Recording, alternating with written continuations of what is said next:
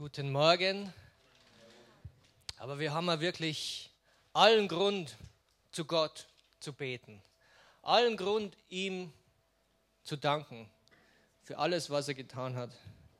Wir haben vorhin so eine wunderbare Zeit des Lobpreises gehabt, wo ich wirklich gespürt habe, die Gegenwart Gottes ist da.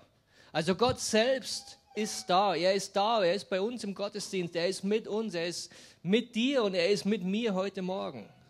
Warum?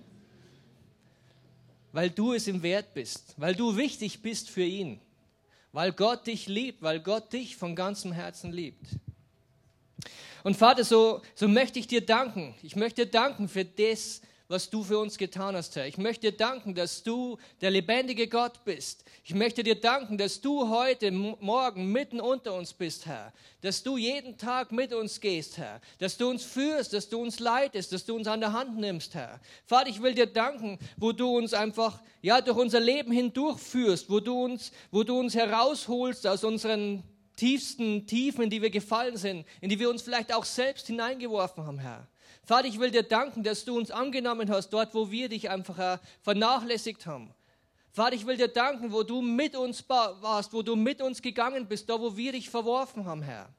Vater, ich will dir danken, dass du mit uns warst, dass du bei uns warst, dass deine Liebe einfach hier war, wo wir dich verspottet haben, wo wir dich geschlagen haben, Herr, wo wir die Brücke in deine Gegenwart abgebrochen haben, Herr. Dort warst du bei uns und dort hast du uns deine Liebe noch mehr und mehr erwiesen, Herr weil du kamst, weil du deinen Sohn gegeben hast, Herr, damit diese Brücke wiederhergestellt wird, Herr, die wir zerstört haben. Dass das wiederhergestellt worden ist, dass wir wieder in deine Gegenwart hineinkommen können, Herr, weil du uns liebst, weil du willst, dass wir Gemeinschaft mit dir haben, Herr. Vater, ich danke dir von ganzem Herzen dafür. Halleluja. Ich spüre so, es ist anscheinend so eine Zeit des des Dankes und der Dankbarkeit in unserer Gemeinde, weil der Kostas auch jetzt vor kurzem darüber gepredigt hat, dankbar zu sein. Und es gibt allen Grund, dass wir Gott dankbar sein können. Für so viele Dinge in unserem Leben. Und für so viele Dinge in meinem Leben kann ich Gott dankbar sein. Was er getan hat, wo er mich bewahrt hat, was er mir geschenkt hat, welche Gnade er mir erwiesen hat in meinem Leben, in welchem Segen ich leben darf. Und bei dir genauso. Danke, Vater. In meiner letzten Predigt habe ich darüber gepredigt, was es bedeutet, in Freiheit zu leben. Weil wir wissen ja, dass wir zur Freiheit berufen sind. Aber dass die Freiheit, wie sie die Gesellschaft sieht oder was die Gesellschaft über Freiheit denkt, das ist nicht das, was Gott über Freiheit denkt oder wie Gott Freiheit sieht. Wir haben darüber gesprochen, dass ähm, die, die Gesellschaft oder auch wir selbst, wenn es um Freiheit geht, dann geht es eigentlich um unsere Selbstverwirklichung. Dann geht es darum, dass ich irgendwas tun und lassen kann, was ich will. Das ist doch Freiheit. Freiheit ist, wenn ich tun und lassen kann, was ich will. Und das bedeutet auch ganz oft, dass die Freiheit anderer eingeschränkt wird, damit ich meine Freiheit leben kann. Aber das ist auch das, was so viele Dinge kaputt macht. Ehen gehen kaputt, weil wir, das, weil wir die Freiheit falsch verstehen, weil wir denken, die Ehe ist keine Freiheit. Wenn ich mich um meinen Partner kümmern muss, wenn ich mich auf meinen Partner einstellen muss dann sehen wir unsere Freiheit eingeschränkt. Und wenn wir uns selbst verwirklichen wollen, ja, dann brechen wir die Ehe, damit ich mich verwirklichen kann. Und das ist nicht die Freiheit, die Gott sieht und das ist nicht die Freiheit, in der wir berufen sind. Und wenn wir uns Jesus anschauen, dann sehen wir, was Freiheit tatsächlich bedeutet. Wie Jesus auf die Erde kam wie er in Freiheit gelebt hat. Was hat er gesagt? Er tut nur das, was er den Vater tun sieht. Ist das Freiheit? Das ist nicht die Freiheit, die die Gesellschaft, was die Gesellschaft unter Freiheit versteht. Aber es ist tatsächlich die tatsächliche, die wahre Freiheit. Das ist die richtige Freiheit.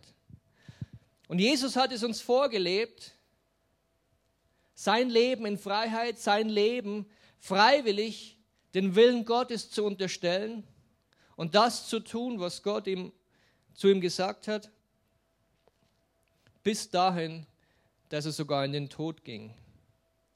Aber nicht aus einem sturen Befehl heraus, der von Gott kam, sondern wir lesen auch, er, er hat es freiwillig getan. Das freiwillige Opfer, das er gegeben hat. Und nicht mehr und nicht weniger erwartet auch das Wort Gottes von uns, dass wir unser Leben freiwillig geben für Gott. Nicht gezwungen, nicht weil wir es müssen, sondern aus freien Stücken heraus. Warum? Weil das in die richtige, in die tatsächliche Freiheit führt. Alles andere, was, was wir und was die Gesellschaft unter Freiheit versteht, ist Gebundenheit. Wahre Freiheit bekommen wir nur, wenn wir unser Leben freiwillig aus freien Stücken auf den Altar legen und sagen, Gott, tu du mit meinem Leben, was du tun willst. Wir wollen heute uns ein bisschen weiter mit Jesus beschäftigen, weil wir auch darüber gesprochen haben, wenn wir wissen wollen, wer Gott ist. Wer ist mein Gott? Die beste Möglichkeit, um das zu sehen, ist, wenn wir Jesus anschauen. Wenn wir anschauen, wie Jesus tatsächlich hier auf der Erde war, was er getan hat und was er nicht getan hat. Denn er war Gott. In 1. Korinther 8, Vers 6, da lesen wir, so gibt es für uns doch nur einen Gott. Also es gibt nicht zwei und nicht drei Götter oder viele, sondern es gibt nur einen Gott. Auch wenn es ein dreieiniger Gott ist, es gibt nur einen Gott, den Vater, von dem alle Dinge sind und wir für ihn und einen Herrn Jesus Christus, durch den alle Dinge sind und wir durch ihn. Für uns Christen, für die alten Hasen, sage ich mal, ist das absolut selbstverständlich. Und ich denke, hier im, im, katholischen Gebiet, wir wachsen damit auf, wir wissen, Gott ist ein dreieiniger Gott, aber trotzdem beten wir nur einen Gott an. Auch wenn er ein dreieiniger Gott ist, es ist nur ein Gott. Für manche ist es schwer zu verstehen. Aber ich denke, die meisten, für die meisten von uns ist das was, mit dem wir aufgewachsen sind. Es ist ein Gott. Der Gott Vater, Jesus und der Heilige Geist, aber es ist ein Gott. Und so ist es auch kein, kein Zweifel in uns, dass Jesus Gott ist. Stimmt ihr da mit mir überein? Ist Jesus Gott? Ja, Amen. Als, er, als Jesus hier auf die Erde kam, wer kam auf die Erde? Gott kam auf die Erde. Jesus war Gott und er kam zu uns auf die Erde. Er wurde vollkommen Mensch, mit allem, was dazugehört. Sämtlichste Organe, die wir so haben, hatte Jesus auch. Aber trotzdem war er noch vollkommen Mensch. Wenn wir so diese griechische Mythologie anschauen, da sehen wir ganz oft so diese Halbgötter. Ein Gott kam aus dem Olymp, meistens der Zeus, der war da ein bisschen fleißig in den Dingen, kam zu den Frauen und machte Kinder mit den menschlichen Frauen. Und was, was kam da heraus? Halbgötter. Also das, die waren halb Mensch und halb Gott. Die waren nicht, die konnten nicht all das, was ein, was ein Gott konnte, aber trotzdem waren sie meistens stärker, besser oder schlauer oder wie auch immer als ein Mensch. Das waren diese Halbgötter, halb Mensch, halb Gott. Wisst ihr, aber bei Jesus war es nicht so. Jesus, er war vollkommen Gott, aber trotzdem auch vollkommen Mensch. Und das ist wichtig für uns zu wissen. Es ist wichtig für uns zu wissen, dass, dass Gott ein äh, dass, dass Jesus hier, also Gott auch, ein vollkommener Mensch war und dass er aber trotzdem auch vollkommen Gott war. Er war kein Halbgott, Er war nicht irgendetwas dazwischen. Er war nicht ein bisschen Gott, ein bisschen Mensch. Er war nicht 50, 50 oder 40, 60 oder 70, 30. Vollkommen Mensch und vollkommen Gott. In Kolosser 1, Vers 15, da lesen wir, dieser ist das Ebenbild des unsichtbaren Gottes, der Erstgeborene, der über alle Schöpfung ist. Also er ist Gott. Da gibt es keine Abstufung. Er war nicht nur irgendein bisschen was, sondern er war tatsächlich Gott hier auf der Erde, mitten unter uns. Der Apostel Philippus hatte Jesus mal gefragt oder hat zu ihm gesagt, Herr Jesus, zeige uns doch den Vater, dann sind wir zufrieden. Und dann hat Jesus gedacht, Mann, was ist jetzt los? Und dann hat Jesus zu ihm gesagt, hey, steht übrigens Johannes 14,9, so lange Zeit bin ich schon bei euch. Und du hast mich noch nicht erkannt, Philippus? Wer mich gesehen hat, der hat den Vater gesehen. Also Jesus macht hier keinen Unterschied und sagt, hey Philippus, hey, hast du es immer noch nicht begriffen? Ich kann dir nicht mehr den Vater zeigen, als was ich bin. Und wer Jesus gesehen hat, der hat den Vater gesehen, weil sie eins sind, weil es das Gleiche ist. Wie kannst du das sagen? Zeige uns den Vater. In einer anderen Bibelstelle, Johannes 10, Vers 30, da sagte, ich und der Vater sind eins. Jesus ist Gott. Jesus ist vollkommen Gott und vollkommen Mensch hier auf der Erde. Wenn wir also wissen wollen, wer Gott ist, können wir getrost auf Jesus schauen, weil Gott so ist wie Jesus. Umgekehrt, Jesus ist so wie Gott. Das, was Jesus hier auf der Erde getan hat, das ist das, was Gott hier auf der Erde getan hat. Das Wesen, das Jesus uns gezeigt hat hier auf der Erde, das ist das Wesen Gottes. So ist Gott. Wir lesen auch in der Bibel, er ist dasselbe gestern, heute und in Ewigkeit. Also er war schon immer so, wie Jesus hier auf der Erde war. Er war niemals anders. Er hat sich auch nicht verstellt, als er hier auf der Erde war. Wir machen das ja manchmal, wenn wir irgendwo hinkommen, wir sind neu und wir kennen uns nicht so aus oder wir sind ein bisschen schüchtern, dann, dann reißt man sich zusammen und ist vielleicht ein bisschen netter oder so. Glaubt ihr, dass es bei Jesus so war? Er hat gesagt, jetzt, jetzt, jetzt gehe ich auf die Erde, oh, das sind die ganzen Menschen und ja, da muss ich mir zusammenreißen. Glaube ich nicht. Jesus ist derselbe, gestern, heute und in Ewigkeit. Und genauso wie Jesus war, so wie wir Jesus aus den Evangelien kennen, genauso ist er jetzt und genauso wird er auch in Zukunft sein. Er wird sich nicht verändert haben. Er wird dasselbe sein. Manchmal kommt es aber auf unsere Art zu sehen an. Wie sehen wir Jesus? Wie sehen wir Gott? Mit welcher Brille sehen wir Gott? Wie nehmen wir Gott wahr? Und manchmal ist unsere Art zu sehen beeinflusst. Ich kenne das auch bei mir in der Arbeit zum Beispiel, du bekommst einen neuen Chef und du hast ihn noch nie gesehen. Aber bevor dieser Chef kommt, ist es meistens so, dass du ein ganz bestimmtes Bild von ihm bekommst durch die ganzen Geschichten, die du um ihn herum hörst. Und irgendwann kommt er dann und dann hast du eine vorgebildete Meinung über diesen Menschen. Warum? Weil du Dinge gehört hast. Und du hast noch kein Wort mit ihm gesprochen, du hast, noch, du hast ihn überhaupt noch nicht begrüßt und gar nichts. Aber du weißt schon, dass du ihn nicht magst, weil das und das und das und das hast du gehört.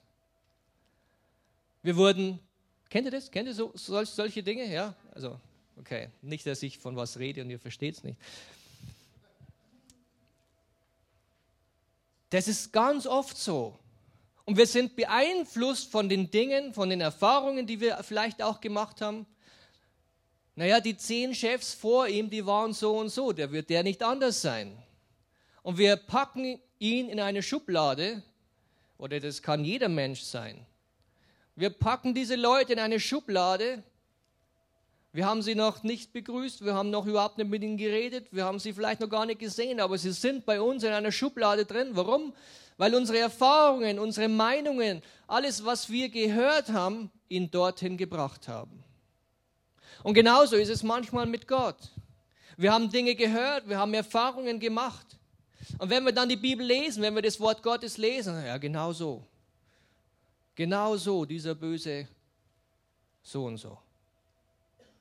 Weil wir ihn im Vorhinein schon in eine Schublade gepackt haben. Deswegen will ich uns ermutigen, dass wenn wir das Wort Gottes lesen, wenn wir die Bibel lesen, wenn wir mehr über Gott erfahren wollen, dass wir es aus der Sicht oder aus der, mit dieser Brille des Jesus, der Evangelium, der Evangelien lesen. Wenn wir das Alte Testament zum Beispiel lesen, dort haben wir den Richter, dort haben wir den, den starken, erhabenen, großen, mächtigen, weit entfernten Gott. Und viele haben ihn so wahrgenommen, auch die Juden haben ihn so wahrgenommen. Aber wisst ihr, auch die Juden haben sich beeinflussen lassen. Oder damals das Volk Israel, da waren ja noch nicht die Juden, da war es das Volk Israel. Sie haben sich beeinflussen lassen. Gott hat ihnen so viele Dinge gezeigt. Gott hat sie herausgeführt aus Ägypten. Gott hat ihnen Gott hat sie geführt durch die Wüste. Gott hat ihnen ein verheißenes Land gegeben. Gott hat Zeichen und Wunder getan mit ihnen. Er hat sie bewahrt in vielerlei Hinsicht. Und wisst ihr, was das Volk Israel gesagt hat? Wir wollen einen König, wie sie die anderen haben. Und das zeigt mir, da ist eine tiefe Beeinflussung da, denn sie haben auf die anderen alle geschaut. Sie haben auf die Heidenvölker um sich herum geschaut und haben gesagt, wie machen die das? Gott war so anders. Gott war so besonders. Das Volk Israel hätte so besonders sein sollen oder ist es immer noch. Es ist ein besonderes Volk.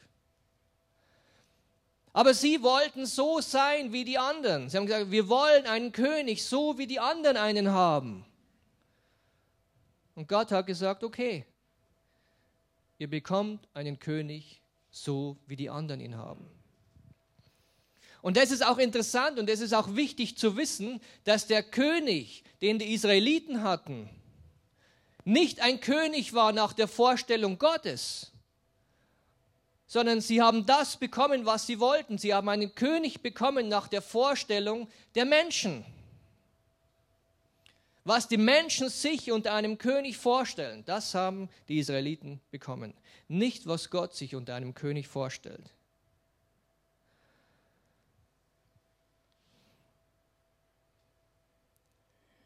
Auch als Jesus auf die Erde kam, hatten die, da waren es dann die Juden, hatten die Juden eine ganz bestimmte Vorstellung von ihrem Messias. Sie wussten relativ genau, wo er geboren wird, wann er oder, oder was er alles tut, wie er ist. Und durch ihre Erfahrung und durch alles, was sie gelehrt bekommen haben, auch durch die Pharisäer durch die Schriftgelehrten, konnten sie sich ein Bild davon machen, wer der Messias ist wie er auftreten muss, was er alles tun muss. Und genau das ist das Problem. Genau das war das Problem. Letztendlich haben sie ihn nicht erkannt. Warum? Weil ihre Vorstellung es verhindert hat. Ihre Vorstellung war so anders, als Jesus tatsächlich war. Und wisst ihr, manchmal laufen wir an diesen guten Dingen vorbei, manchmal laufen wir vielleicht sogar an guten Beziehungen vorbei. Mit deinem neuen Chef oder mit meinem neuen Chef, weil wir voreingenommen sind. Weil wir Menschen in eine Schublade hineingeschoben haben oder Situationen in eine Schublade hineingeschoben haben. aus Erfahrung heraus oder weil andere uns das gesagt haben. Und wir verpassen das Gute, das Gott für dich oder für mich vorbereitet hat. Jesus war so anders, als die Menschen, als die Juden das erwartet haben. Und deswegen taten sie sich auch so schwer. Oder viele konnten es auch gar nicht, ihn anzunehmen als den Messias. Und viele Juden waren enttäuscht von Jesus, weil er nicht der war oder nicht das war, was sie erwartet hatten. Und ich habe mir so Gedanken gemacht, was, was würden wir uns vorstellen, was würde ich mir vorstellen, wenn es heißt, der König der Könige kommt. Und er will uns besuchen, dieser König der Könige. Wir wissen, er kommt. Wenn du dir einen König vorstellst, dann hast du ein ganz bestimmtes Bild im Kopf. Vor kurzem wurde in Japan dieser ähm, neue Kaiser sogar ähm, gekrönt, weil der Vorgänger abgedankt hat. Und wenn wir uns das vorstellen oder wenn wir das sehen, auch sehen, wie, wie Könige heutzutage auftreten, vielleicht nicht ganz so prunkvoll, wie es damals war, aber in meiner Vorstellung hat der König eine, eine prunkvolle Krone auf, einen tollen Umhang, er steht aufrecht, er ist ein, ein gewaltiger Mann.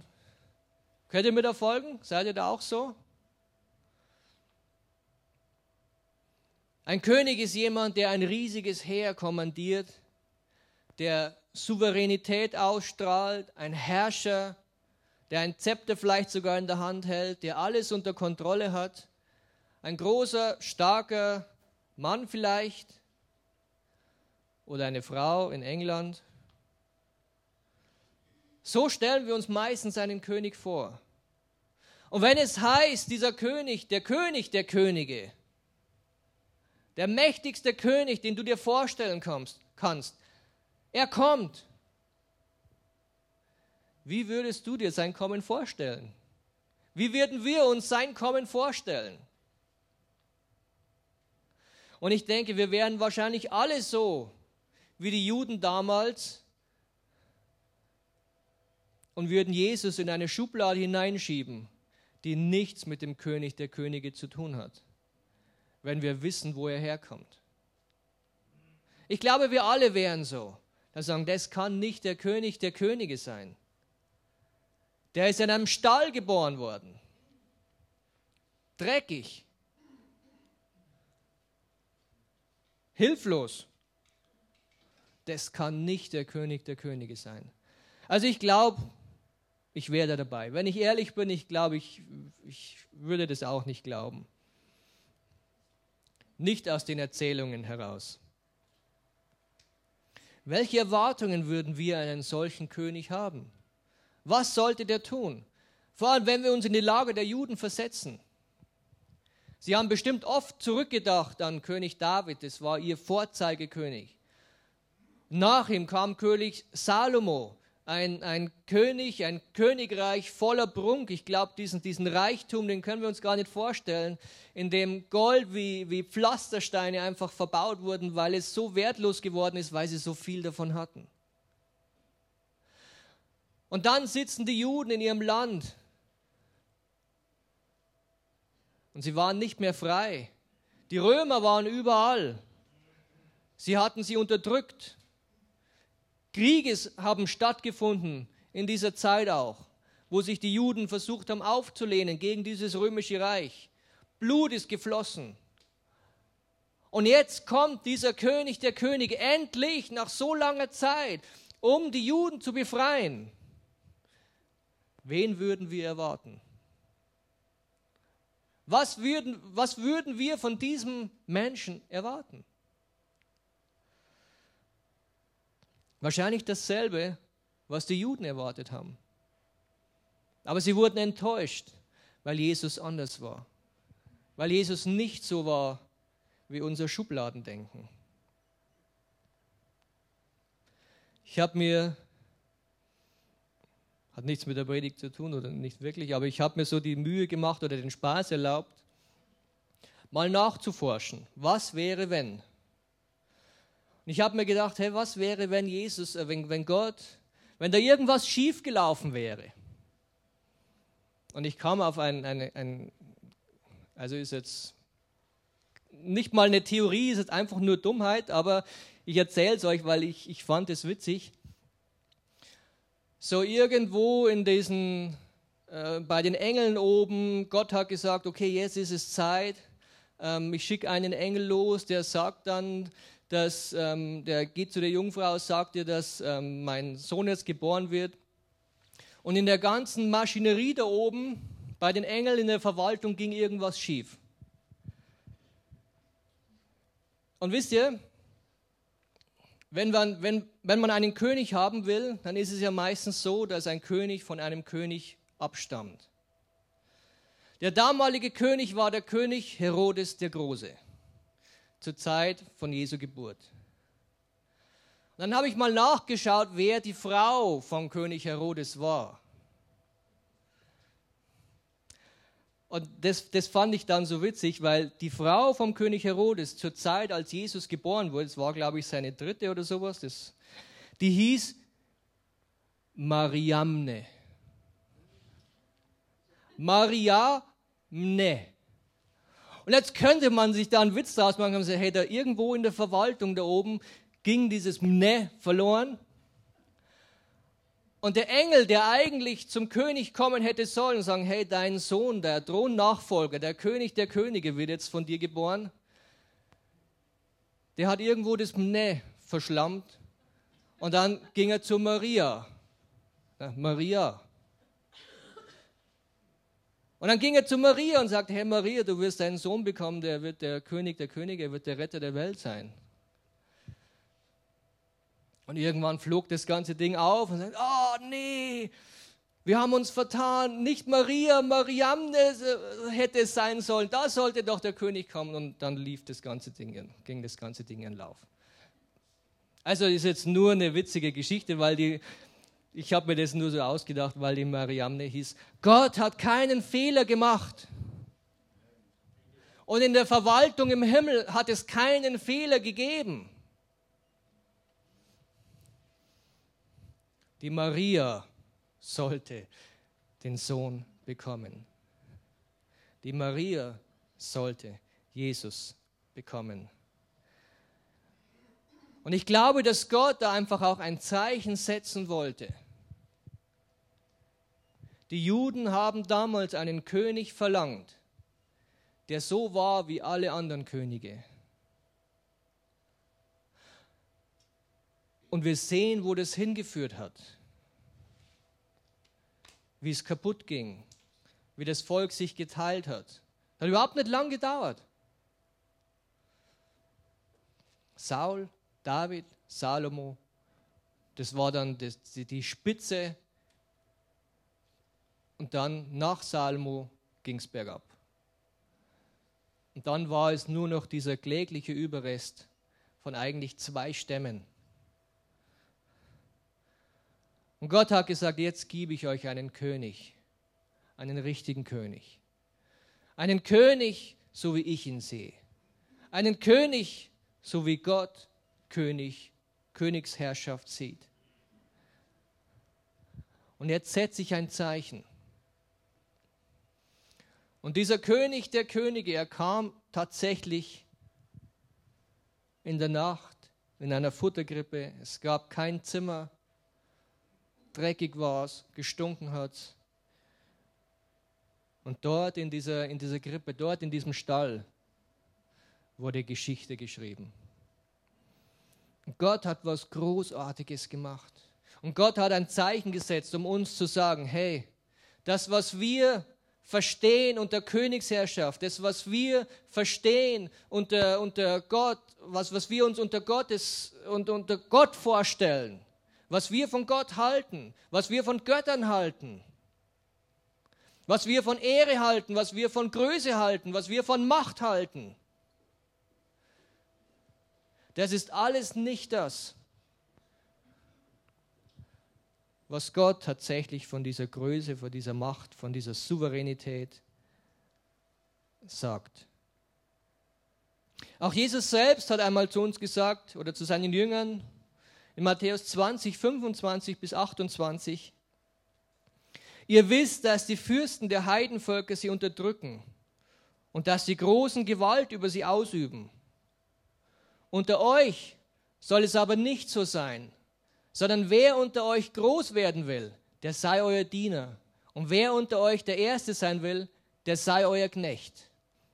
Gleich wie der Sohn des Menschen nicht gekommen ist, um sich dienen zu lassen. Er spricht von sich selbst und er weiß, dass er der König der Könige ist, sondern um zu dienen und sein Leben zu geben als Lösegeld für viele.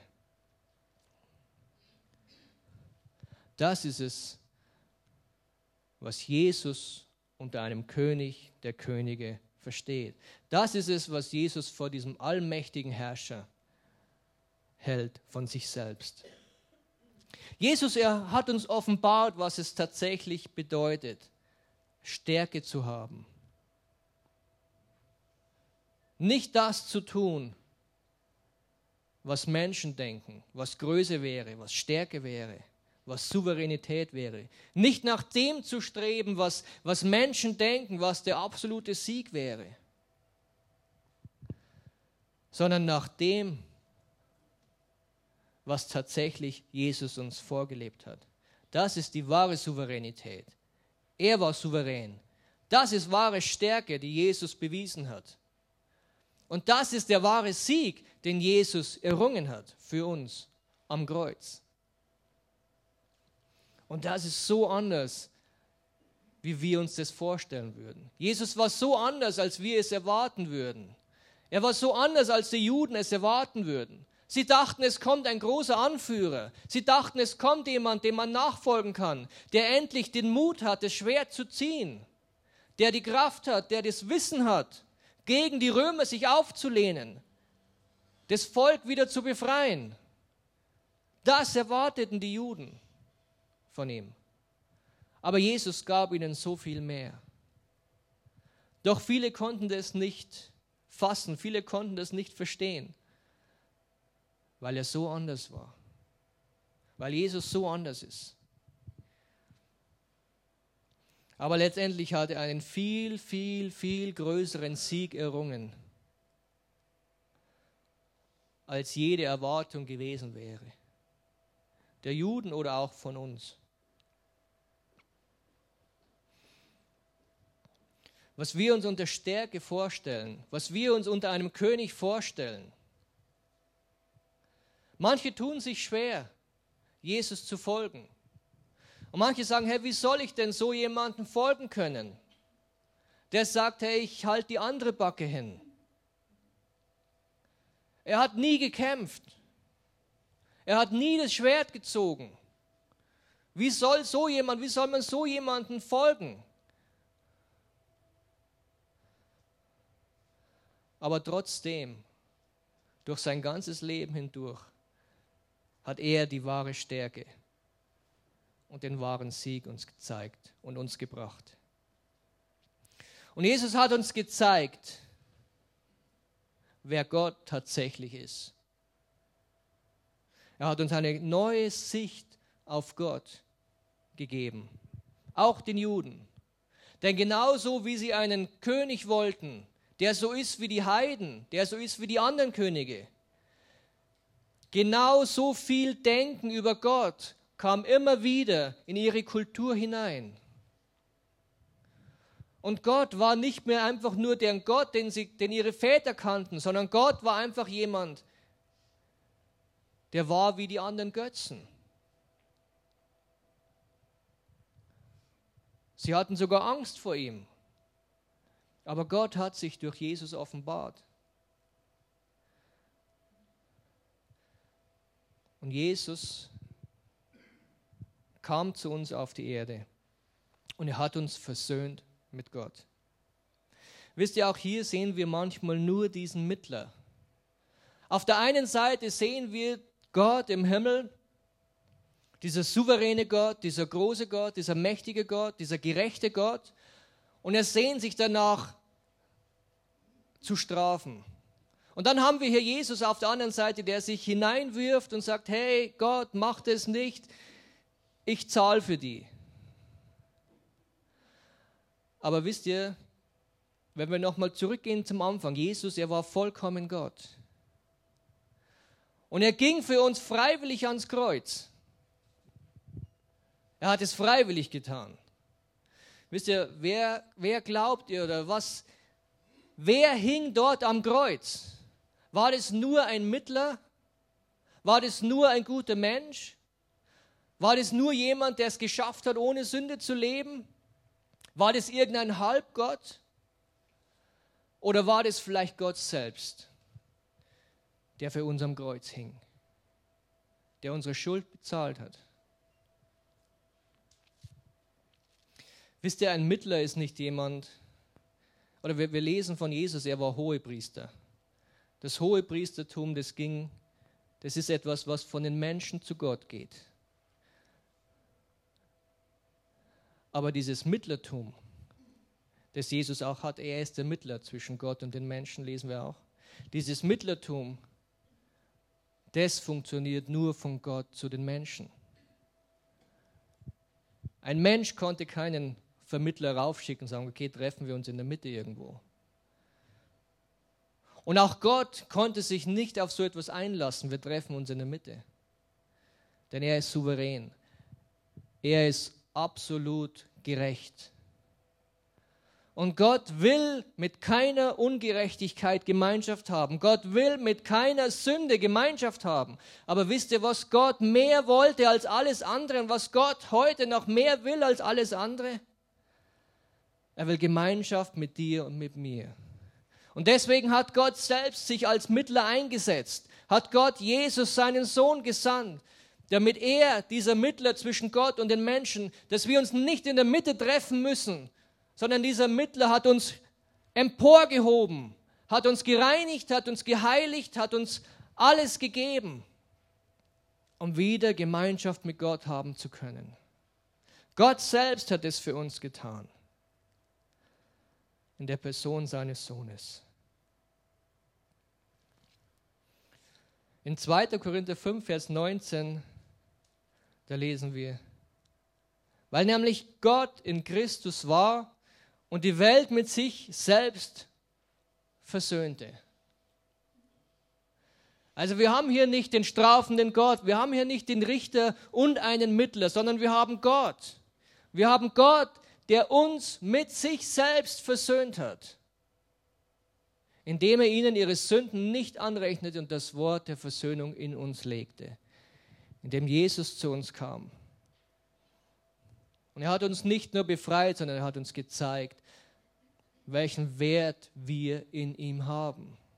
Wie wertvoll wir in seinen Augen sind. Denn alles, was Jesus getan hat, war den Menschen zu dienen, war den Menschen zu helfen, war den kaputten Menschen aufzubauen. Den Menschen, die, die krank waren, den Menschen, die, die gebrochen waren, die Menschen, die vielleicht verachtet worden sind aus der Gesellschaft. Diesen Menschen ist Gott, ist Gott begegnet in der Person Jesus und er hat sie aufgebaut, er hat sie angenommen, er hat ihnen ihren Wert zurückgegeben. Und das ist es, was Jesus will. Und das ist es, was auch Gott tatsächlich ist. Und wenn wir nun das Alte Testament lesen oder wenn wir das Neue Testament lesen, wenn wir die Offenbarung lesen, Gott ist derselbe, gestern, heute und in Ewigkeit. Gott ist ein Gott, der die Menschen liebt. Gott ist ein Gott, der Gemeinschaft mit den Menschen haben will. Gott ist ein Gott, der den Menschen seine Liebe offenbart und immer wieder neu schenkt. Und aus dieser Sicht heraus wenn wir das Wort Gottes aus dieser Sicht heraus lesen, werden wir ein ganz anderes Bild von Gott bekommen. Und werden wir in eine ganz andere Beziehung hineinkommen können mit Gott. Als diesen strafenden Gott, der weit weg ist, diesen Richter. All das ist Gott auch. Aber er ist es, wie Jesus war hier auf der Erde. Vielleicht wollen wir noch miteinander beten. Stehen wir alle auf, wir haben noch zwei Minuten. Und vorhin haben wir das Lied gesungen, wie schön dieser Name ist.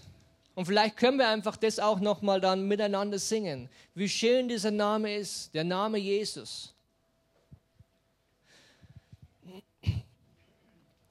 Denn es ist so, so wunderbar, was, was, was Gott durch Jesus für uns getan hat.